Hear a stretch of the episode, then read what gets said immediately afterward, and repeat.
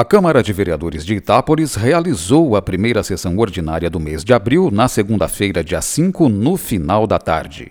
Os vereadores autorizaram, após muitos debates, liberação de 3 milhões de reais para a Santa Casa.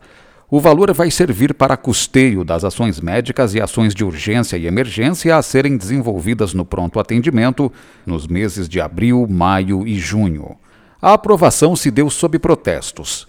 A Santa Casa enviou à Câmara no dia 1 prestação de contas dos gastos do primeiro trimestre, mas os vereadores a consideraram insuficiente e carente de detalhes.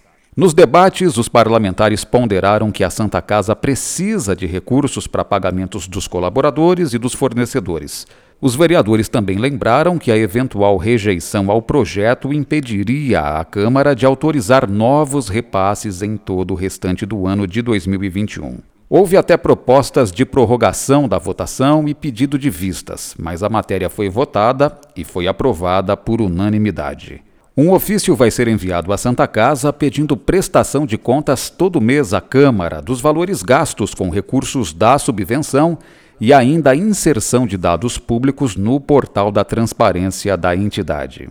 No histórico de liberações, no mês de janeiro de 2021, os vereadores aprovaram a primeira parcela de 3 milhões de reais para os três meses iniciais do ano. Ao todo, a lei orçamentária de 2021 previa inicialmente 8 milhões de reais para a Santa Casa.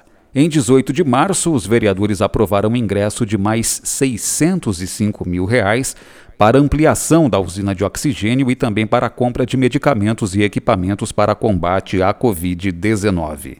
A aprovação do dia 5 de abril corresponde à segunda parcela de 3 milhões, com plano de trabalho até junho. Sobrarão 2 milhões para os meses seguintes do ano. E a sessão de segunda-feira teve ainda na ordem do dia a rejeição de documento de autoria do presidente da Câmara que pretendia parabenizar a ação da Companhia Paulista de Força e Luz, a CPFL, no episódio de roubo das ferragens de torres de energia, na linha de distribuição que abastece Itápolis. A maioria dos vereadores até entendeu o bom trabalho da empresa no caso isolado do apagão do dia 2, mas, no restante dos dias de prestação, o serviço da concessionária é ineficiente, segundo os vereadores.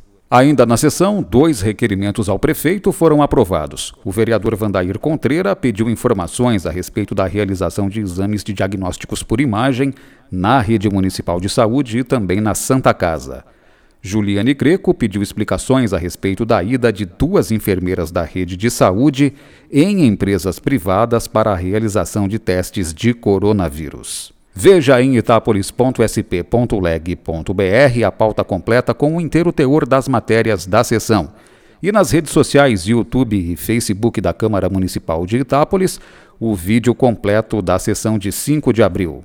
A próxima sessão ordinária de Câmara vai ser na segunda-feira que vem, dia 12 de abril. Flávio Moraes, Jornalismo, Câmara Municipal de Itápolis.